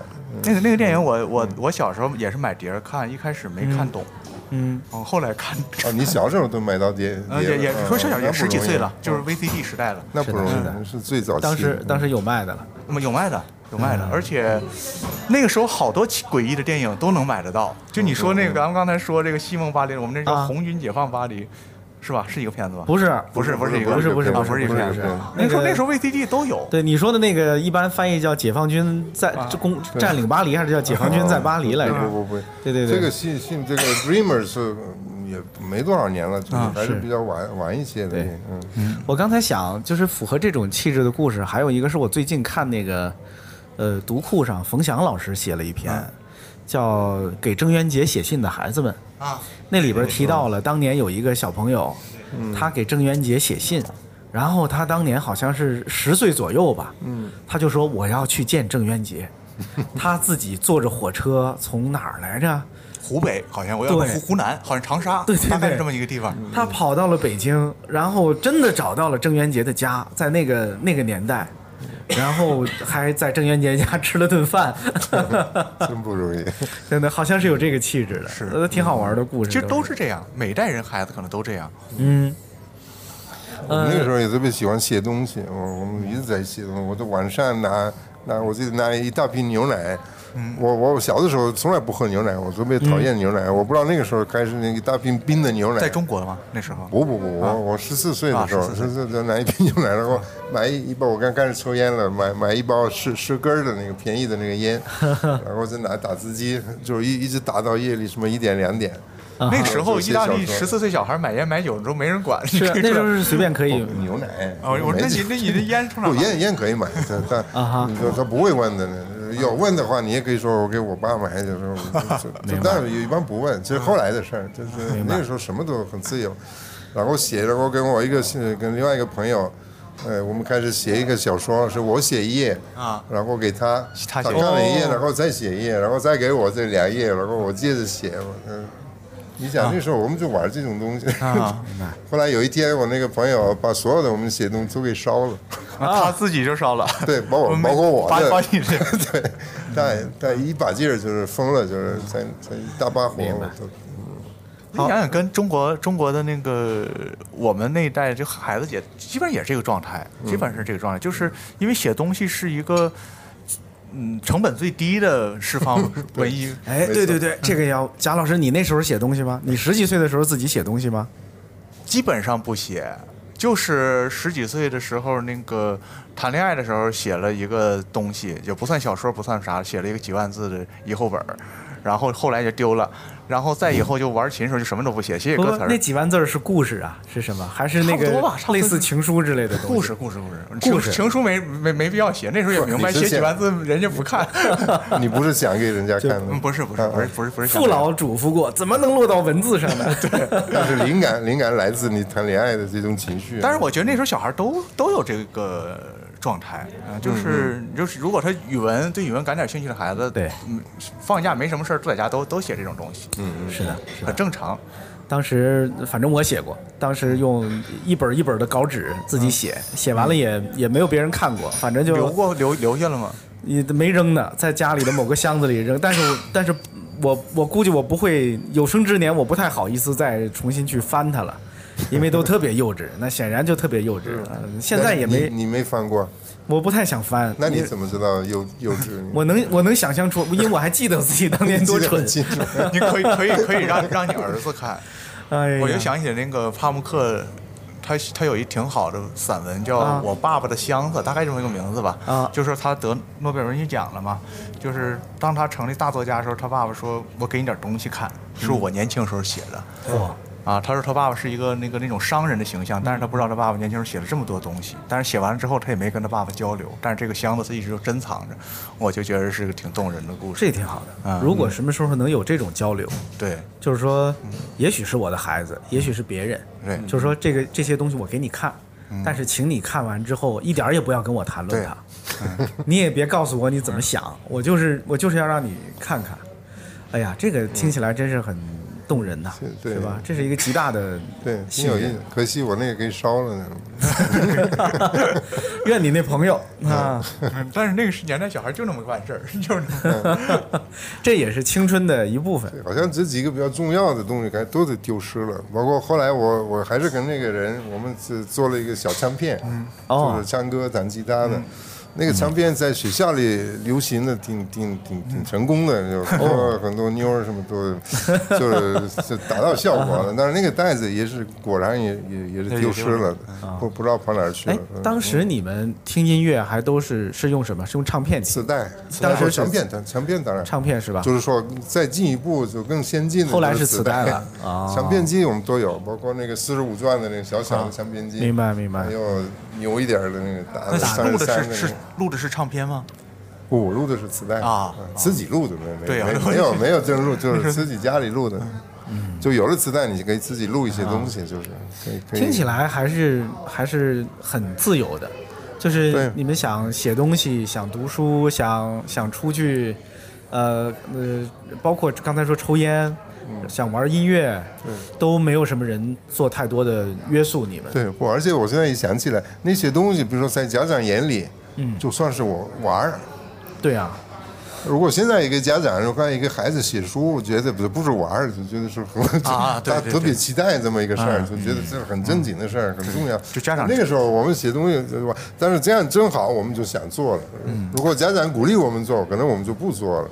对，家长往往都替你把合同都签好了。我觉得现在的年轻人应该有，现在中国的年轻人，甚至说可能再早一点，比如九零后，他们的青春时代可能就有，呃，就老安他年轻时候有的那种自由了，就是也许就是他可以玩点这个，玩点那个，自由有，但是我觉得网络的干扰挺大的。嗯，它就但是干扰你的难冷冷静下来，像我们那个晚上你在那写，你不会有其他的诱惑你的东西，没有，什么都没有。对，我记着少奇里面拍的照片里面有好多的青年人，嗯大概二十二十多岁，那时候你的同龄人，其实那个状态近似，就比如有几个年轻人就是躺在什么事儿没有？对对，躺在那里的那个，你也也能看到他那个眼里边的那个火苗。对，对。嗯，对呀嗯，他有一些年轻人是普通年轻人，有一些年轻人是一样的，这样的年轻人就是，但你现在换一个现在的人，同一个一张一张长凳啊，肯定都在那坐着。啊，对啊，是的，是的，是的。嗯，那那不一样。嗯我刚才就在想，我自己年轻的时候，我问你们的时候，我自己也在想，我干没干过什么出格的事儿、坏事儿？什么？哎呀，现在说出来像一个传奇一样的事儿，没有，一点都没有。我好像除了早恋就没有干过什么老师家长不让的事儿。但是你说好学生，但是你说对早恋算个什么了不起的坏事儿呢？都不值得一说。现在是吧不是非要做一些。但是就觉得那个虚度了青春，是吧？哎，你们，哎，老安，你们那个时候谈恋爱，年年轻人谈恋爱，会有人阻阻止你们？应该不会吧？意大利应该女孩的家长会呢。女孩的家长会我。还记得我第一次，我就十三多岁，我就是嗯成一个下午，那女孩一个人在家，我第一次就进她的家，嗯，呃，然后我们就反正就那样，呃，然后呃，果然他爸就早早回来了，就他他爸虽然我们生活在那个城市，他爸是西里人，啊啊！嗯，所以他一一知道他，我我就是那种跟电影一样的，就赶紧穿衣服出去，然后跑跑到那个是多层的楼，他是可能在五楼，啊我就跑到八楼，赶紧跑。一直一直等着等着，看看那个爸爸下来了，进进屋里嘛，我再再就就啊就像这种事儿，就是呃家长跟女孩的家长肯定是有问题的，嗯嗯就是比咱们早个五年左右吧。那当然得早了，早个五年那当然得早了。我我不知道现在中国人年轻人大概是什么状况。那个时候很普遍的，当然我们也整天想的感觉。我记得呃那个时候我们还在城里面租了一个小房间，啊很便宜的，就在就就是为了想，如果能谁啊？对，谁要能能能跟谁好，我们就有个地方去。因为因为我家里最讨厌的是我的家人的啊从来不出门儿，我从 就什么时候都有人，我家从来没有一小时都没人都没有。然后我们就在外面住，结果呢，我们还真搞不到女孩儿。然后 然后一会儿来一个，一会儿来一哥们儿，哎，你那房间。这这借我一下，反正说哎借我一下，反正我借来借去，花了一个一个月的租金，一次都没用过。然后好像在哪个小说里见过这样的事儿有一个电影桃色公寓》啊对啊这我那个那个公寓是我们变成一说这个福利福利项目，就是给所有的人都都提供场所。我好嘞，交了朋友了，完了，就推翻了，这这太丢脸了。这这太逗了，这个。Via, via, vieni via di qui. Niente più ti lega questi luoghi, neanche questi fiori azzurri. Via, via, neanche questo tempo grigio, pieno di musiche e di uomini che ti sono piaciuti. It's wonderful, it's wonderful, it's wonderful. Good luck, my baby, it's wonderful, it's wonderful, it's wonderful. I dream of you, chips, chips. Do do do do do, chi boom. Do do do do do, chi boom, chi boom boom. Do do do do do. 我刚想起来，我突然我脑子里就努力在想我对意大利的认识啊，一部分是那些电影嘛，什么呃托纳多利的电影，什么什么之类的，还有我想起来，我看了一个我最早对意大利市小市民的生活有一点想象，是那个叫《警察与小偷》，嗯嗯嗯，那个更老吧？那个那个恐怕拍的是四十年代比较逗笑的那个。对对对对对嗯，但我很喜欢那个电影。我说哦，那是那些小市民的对，其实有。很多这样，因为意大利其实南北是有差距的，因为你可能你们感觉像我那个 这青春时期还挺开放的，嗯，但是比如说你到南方就不是了。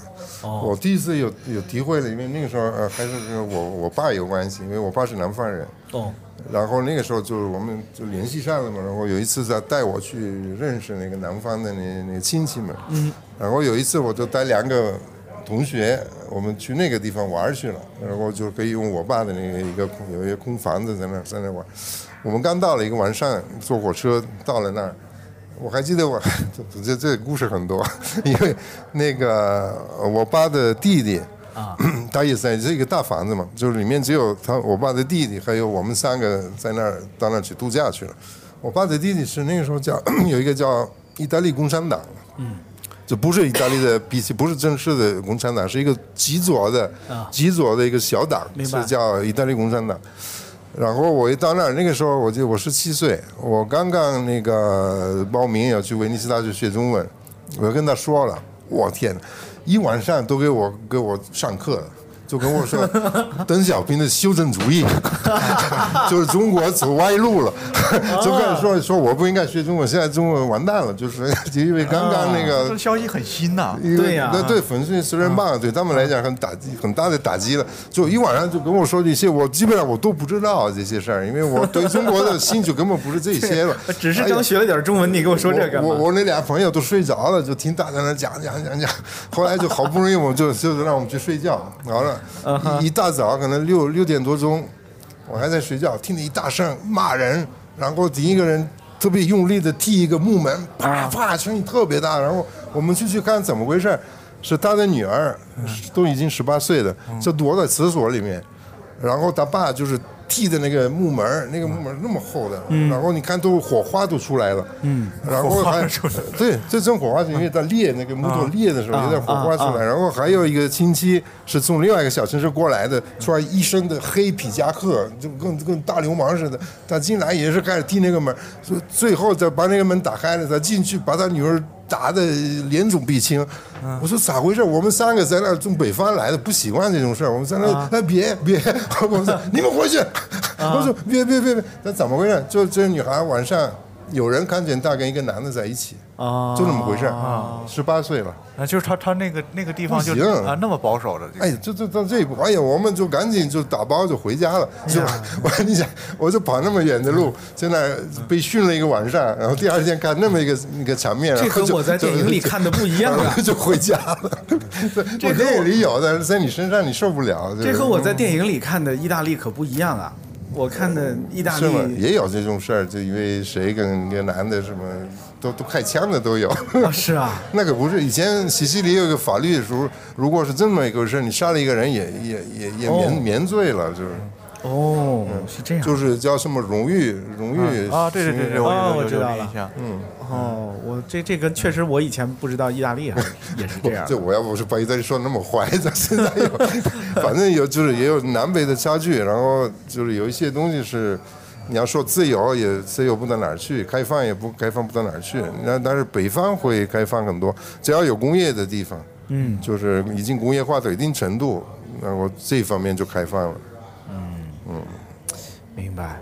还有一个问题，其实是一个大问题，就是有哪些东西是我们的青春时代里边有，或者说那个时候我们很常见，就以为它会它会一直存在，但是其实现在已经消失了的。也许这个问题很好回答，其实就是就是对比一下现在，看看有哪些是跟我们的青春时代不一样的，是吧？是那些改变了的东西，不一样的东西。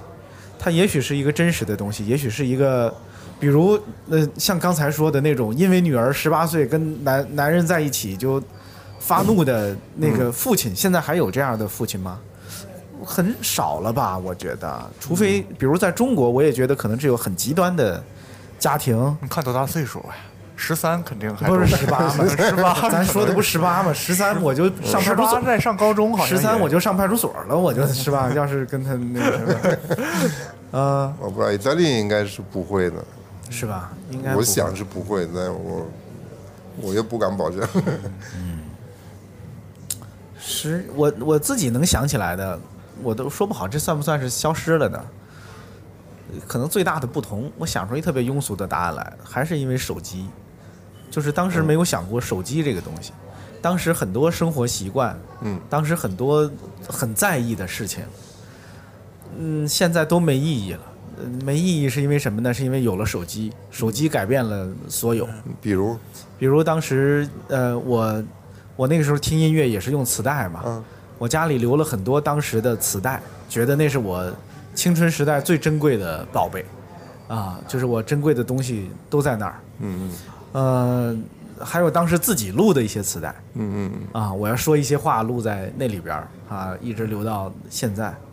你现在这个手机的时代里边儿，那又算什么呢？有有一点是对都没有意义食物的跟人跟实物的关系，这个这个有些脱开了。嗯嗯，就上次那个艺术家来这儿也说说，哎，我们以前比如说你有一个奶奶给你送一个盘子，对你这个盘子你会有一辈子，反正有有个东西，有个物品。现在所有的东西都是虚虚虚拟化的，就跟物品，包括他们，就包括手机本身，或者你买个耳机。我看现在年轻人对这些物品本身没有什么那种我们那种感觉，就是就是比如说你买了一个新的东西，呃，你好长时间你特别恋这个东西，就是你你对这个物品本身的那一种恋恋爱，就是呃，然后一个新的唱片机啊，或者什么，对，因为它有有它的设计、它的美观、它的，然后你也好不容易可能积蓄很长时间才买了，好像这个现在对物品的这种感觉是完全是没有了。好像现在孩子是这样我不。知道啊，我我我我猜的是，嗯我我有一个感觉是，就是其实咱们刚才听老安的故事，就是现在的孩子跟这个有关系的，就是他彼此之间就没法一起串联着去逃家了。啊，他就是没有那个嗯长，嗯这孩子从小在一起玩儿，在一就是我们这我们小时候就以我们这一代和我们下一代比较，就是我们小时候其实比上一代已经疏离了，但是放学几个孩子凑一起玩到天黑回家是吧？这个景观在今天大部分的还是大城市里你是见不到了。对，别别说讨价，连串门都不串，那不串门对了。对对对对，轻易不串门，就是家里头是挺希望孩子好像跟同学在一起串门，对呀。但是这件事儿就成了一件事件去组织了，啊，就不是像你小时候那种自然而然的，就是你孩子天天到家见不到孩子，他那个对。他这个状态的那个后面，就是这个小孩儿，他对那个和别人的那个远近，就是和别人的关系能够发展出来的这些感情，嗯，包括就是你有没有能力，像咱们今天开头说的，自己组织建造一个世界，嗯，都是有关系的。就你这个世界，这只不过是一个虚拟的这个。呃，就是已经给你建造好的世界，你下我这个 A P P，你买我这个点儿卡，都一样的一个世界了，那就很糟糕。原来我那个世界里是和我这几个朋友一起搞起来的，是吧？对虽然他可以一把火把我们这个东西烧了，但是是我们一起搞起来的，就会很不一样。这就是网络是闭环的，就是这个问题，就是你你没有必要出来，所以他就是不出来。人人本本性懒，本性懒惰，所以，呃，这个这个事情是那只能是有另外一种发展，呃我觉得很难追随那个以前的那种状态。因为今天这些人讲的是这个元宇宙的所谓的设想，他们这些人是搞技术的嘛，嗯，他们天生对很多东西不介意，甚至不想，嗯，呃，有一些东西他真的是不了解，反正是他觉得这个技术上可行，他觉得是一个好东西，他纯纯然的认为这东西是好的。他们老老是说这个，但事实上那后面很大的问题，他们他们是也是不应该他们负责任的。因为我给你们戒指是让你选，结果你们都选进来了，那那那就我就我我就去，这事儿就就归我管了，就变成这样的一个状态了。嗯嗯，就是像谁说的，我我觉得那个话是最简单的一个道理，就是，嗯，青春也好，什么也好，资源也好，它就是时间嘛。人生中中间其实就是时间，别的东西 没有那那那那么重要的资源。嗯，就是你放到这里面呢，你就不会放到别的地方去。嗯嗯嗯。大家都放到元宇宙里了，那你就不会放到现实这边来，放放到物这个世界里。没错，我包括我，我觉得我自己虽然我生长在那种世界里面，但是我现在比如说有的时候我我有一个特别想看的一本书就在我身边，但是还是先看一下微博，我 先看一下那，结果我到这么就睡着了，那那书还没翻。对但是我确实挺想看这本书，可能现在你就是想都不想看，但是我还想看也看不着。呃，这这个是这这是很微妙的一个事儿。嗯就是年轻的时候看书是你眼睛要跟着自动，然后现在看这个呢，你眼睛不用动就盯着，就这眼球这点运动他不愿意做。哎没，错这这个这个里边儿，哎呀，我们我们我们避免评判哪个好哪个坏吧，因为也说不出哪个好哪个坏来。嗯但是呃你们怎么看现在年轻人的生活？现在的年轻人，因为你们呃，你们二位的，你看也都有孩子。是吧？嗯也都是正在这个年轻的时候，或者说也马上就是到这个年纪轻的时候差的还不大，我家小孩十二，对对对对，啊差的不大。对，是你们怎么看现在年轻人的这个青春？有什么不？据你们观察，有什么不一样吗？是你们更愿意和他们一样，在现在这个时代度过青春，还是以前那样更好？反正我个人觉得是我可以做我自己是好的。嗯，呃，我我看我家孩子就是觉得，他们这一代周边这些孩子会觉得，其实他们比我们惨。惨在哪儿呢？呃，就是他们对世界的认识，说实话就是，就他他们自己是很主动的去参与一些你不想让他参与的事情，不是说那些不好的事情，就是对未来的焦虑，互相的卷，啊、然后这个。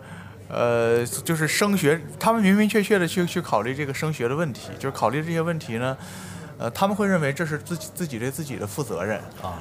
但是事实上，就是我是不太觉得你需要去考虑这些的，你可能是去简单的把你今天过好。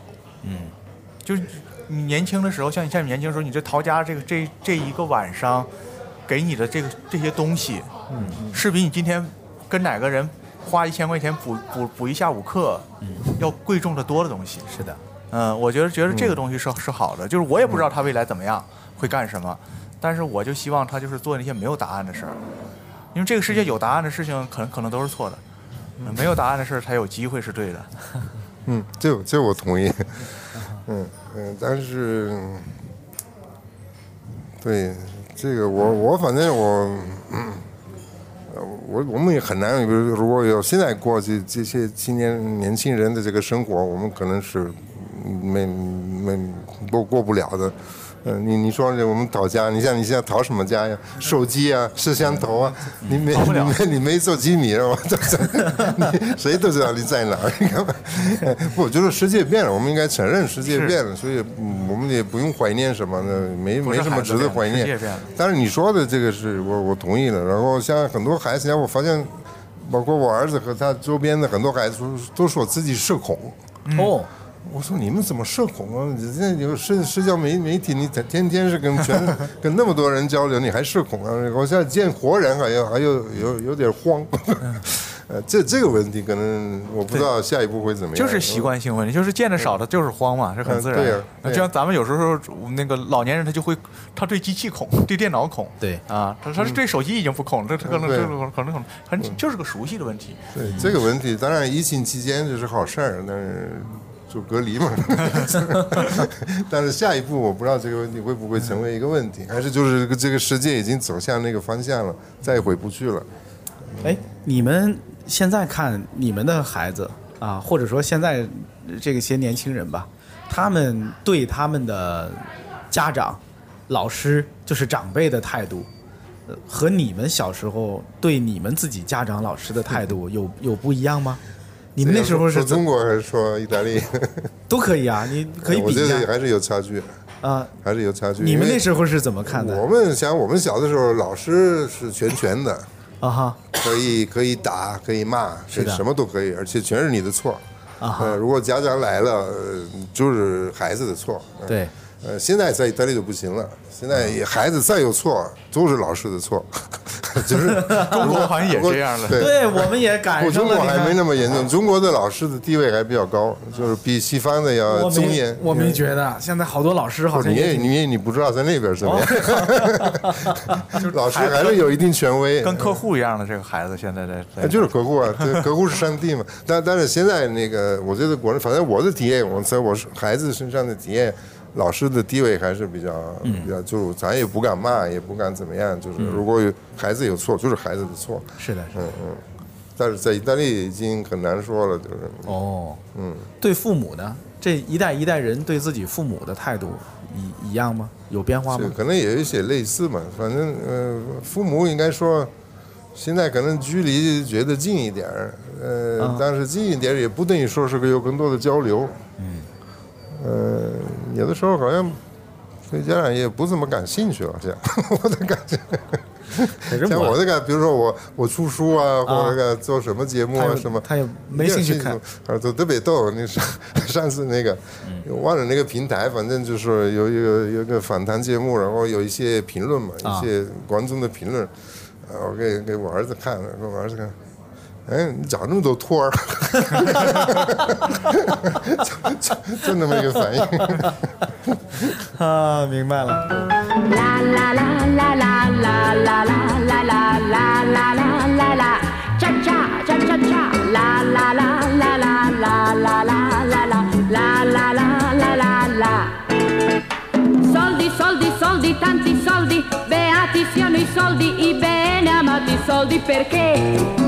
Chi ha tanti soldi vive come un pascià e a piedi caldi se ne sta.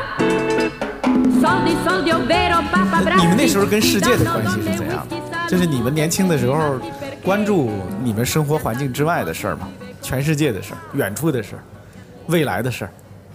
好像十几岁的时候，实际上是通过做你接触那些文艺世界过滤传递给你的是外边的世界。你不是看新，反正我不是看新闻联播，嗯。就是像你说，比方说我们家孩子，他们那个小学同学这个写作文，然后这同学写的作文就是讲讲讲理想，他同桌的理想是希望北约不东扩，啊，嚯。我我我我就没有这这个理想，这就是这是现在的孩子写的作文这也不是都是，就是就就是有一些孩子会会会通过那个呃，就是这些新闻媒体去啊去去接触世界，但我接触的世界呢，它可能是被翻译过的。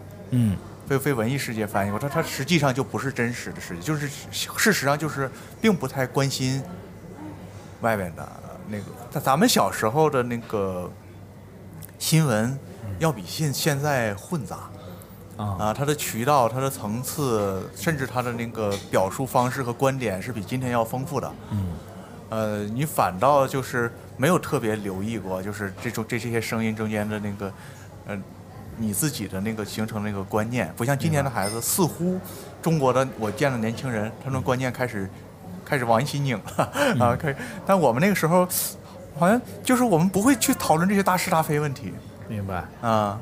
老安，你呢？你们那时候的年轻人会关注世界大事吗？关注世界吗？我觉得我们像我那样的人就不太关心，嗯，呃，不太关心，就是有自己的世界，但是是是一个小群体的世界，就是但世界大事不太关心。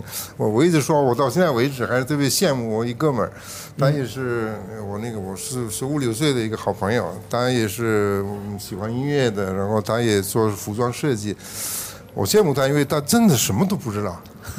他不是不是假装，他就比如说意大利谁是总统，我比如说谁什么，他都不知道，他是真的不知道。嗯，我觉得我挺羡慕他，我我知道他干嘛呢？我这这中国有这跟我的生活没有关系的。对对，所以我觉得这一点是，现现在年轻人像我孩子什么，我觉得是跟大爷有有一拼，就是啥不都啥都不知道这。等于自己新闻越多，你也什么都不知道。自己随身携带了一个桃花源，就不知有汉，无论魏晋。哎，对，对他自个儿，他就我自个儿把自个儿封闭了，得了我。这个就是你遇到倒霉事儿的时候，你会认为它就是一个突发事件，对它不是一个趋势上的一个什么事儿。就我之前我没为他担心，这事儿挺好的。其实咱也不是拒绝性的那种，不是我抵抗你，我不想跟你，他他就不感兴趣呢，就就何必呢？往那儿就是花时间听啊、看呀什么的。你想现在你你说按道理说，现在的新闻渠道应该是比你年轻时候要多得多了，多得多。但是多得多，你发现还是统一了。嗯就比如说有一个事儿，有一段时间都在讲这个事儿，有那么多的平台，那么多的频道，那么讲的就那么一个事儿，然后这个事儿过去了，没人讲那个事儿。嗯，那那就不是虽然多，还不是多样化，就过半年发现这事儿不需要知道。啊，对啊，对，我我其实呃，我我还想问一个是，我觉得这个问题可能，我猜，可能老安能给一些精彩的答案。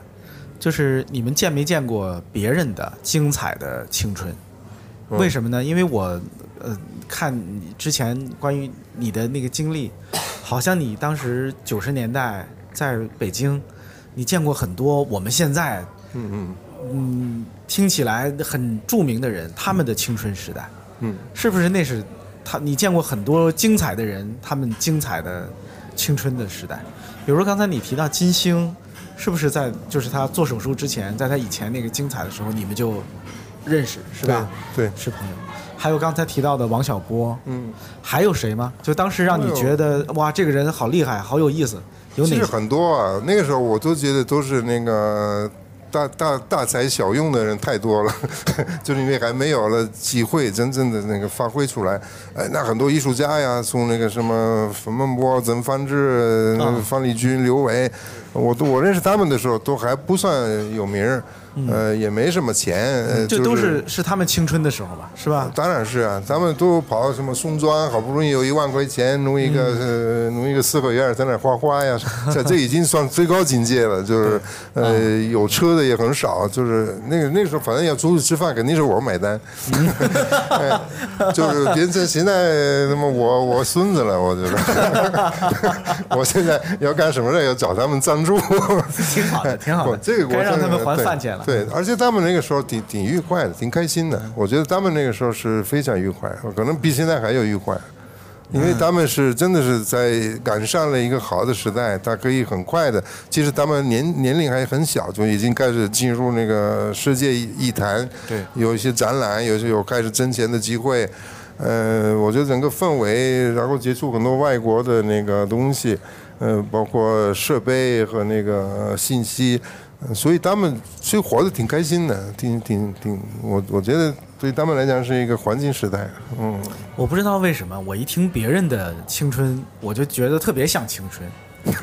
我一想自己的青春，就特别不像青春，好像就是那个谁说的那个《顽主》里的词儿嘛，我生下来就已经老了，啊不对，是吧？还是怎么着来着？有那么一句词儿来着，好像我没怎么青春过。我让我特别羡慕那个青春，是因为我生错了时代，导致他不那么青春呢，还是因为就就是这是人跟人的差异？这是时代跟时代的不同，还是人跟人的不同？那你你在做那么多事情，你一直在青春呢，我觉得。对呀、嗯，事实上就是说，我们那时候在网上围观东中枪的那个生活的话，就会觉得他是这个日子是过得最值的。嗯嗯啊，就是，呃，他每天过的都是传奇的生活，就是你自己自己过自己的日子，你就是快乐的日子，你一年里就有二百天，你就觉得我还有一百多天无聊了。但是我们看的时候就已经不得了了。这个这个，你看别人也如也如是，也我觉得这个人的性格也有很大的关系，像他可能。你可能属于那种细水长流的那种，但不是没有那那一段，你觉得哎呀特别兴奋啊，或者特别有很奇特的体、是的经历。是的是的但是你一直在做新的事情，一直在变，一个在，所以你这个也是一个青春的维持。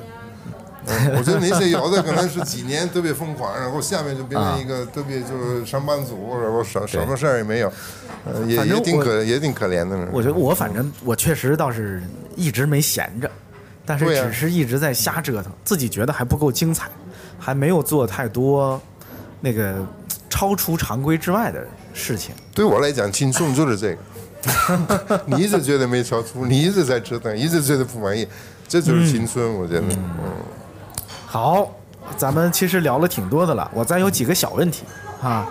第一个是你们觉得自己的青春结束了没有？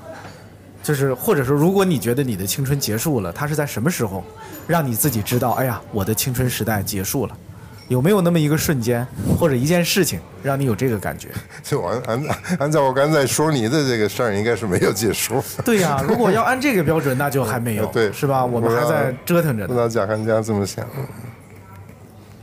嗯，哎，我倒觉得我现在活得比我年轻时候还好好一些，我就倒没有那个结束的感觉。这事儿你可以重启，嗯啊，你你不怕一些事儿之后，你可以重启。所以这个这个，只要你这个还能还能在外边活动的话，这个事情不重要。嗯其实是青春跟过得好不好也不是一个概念。对，嗯，就是说你现在过得好，但是青春是另外一个概念。对青春也不一定过得好。对就是有的痛苦是痛苦的不得了。就是你嗯你为什么容易过啊？你在为为了什么容易痛苦，这事儿很重要。对嗯，哎呀，你看他说起来呢，我我想我想总结一下，就我听下来的感受，但是又很像个鸡汤。就是我觉得呢，就要这么听起来呢，就青春其实不是指的某一段年龄，还是指的你自己的一个心理的状态一。个心态。因为我刚才也想起一些例子来，因为正好我今天看了一些视频，那些视频呢是中国的一些那些老的歌手，就是什么朱鹏博呀、于淑珍呐，就是这些唱歌的人呢，都是在七八十年代唱歌的。啊，然后呢，你就看他们早期的那个录像呢，都还都是穿着中山装，什么之类的唱歌呢。但是到了九几年、二零零几年，看他们的录像、他们的视频，他们好像都变年轻了，嗯，就集体变年轻了。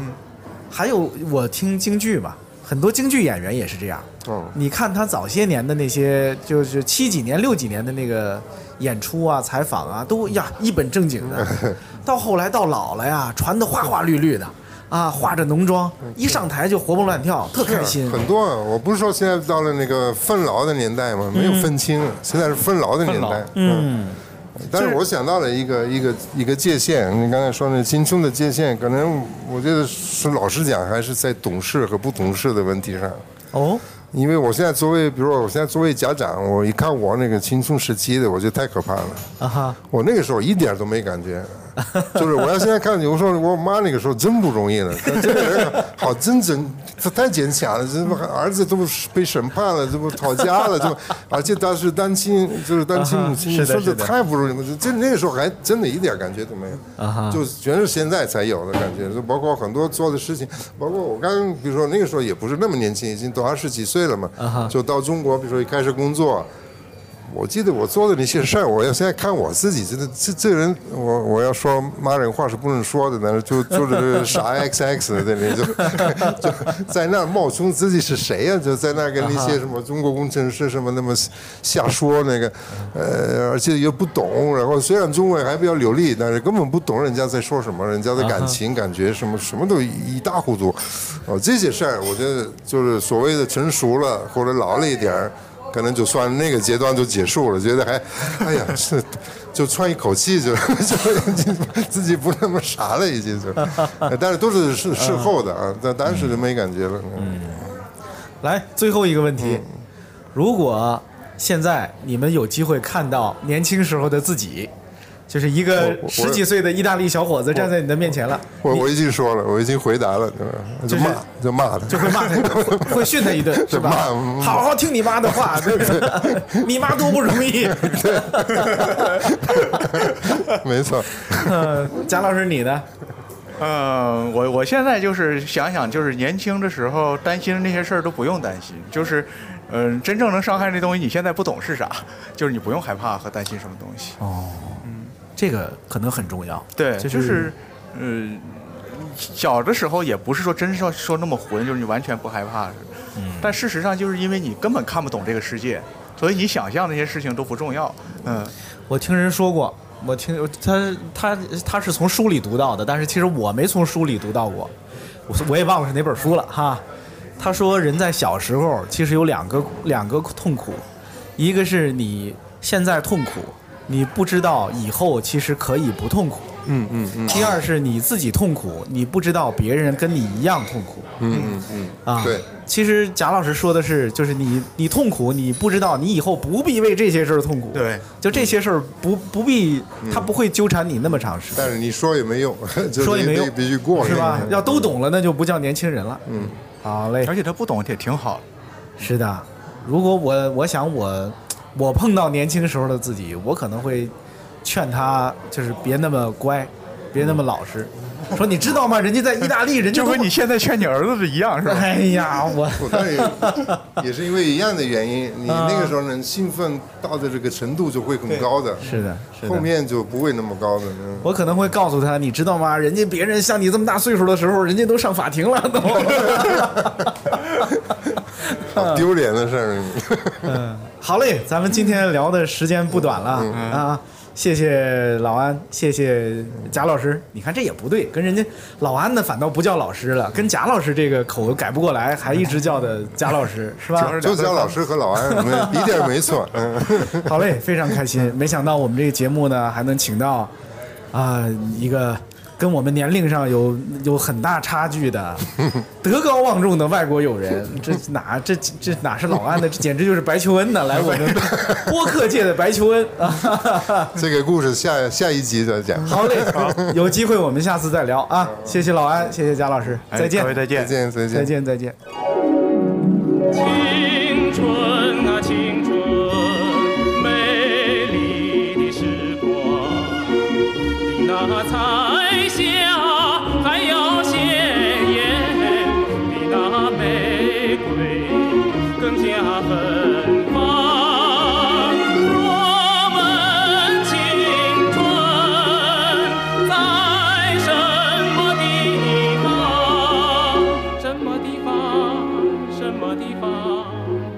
带着爱情也带着幸福更带着力量在你的心上在你的心上你的心上。啦啦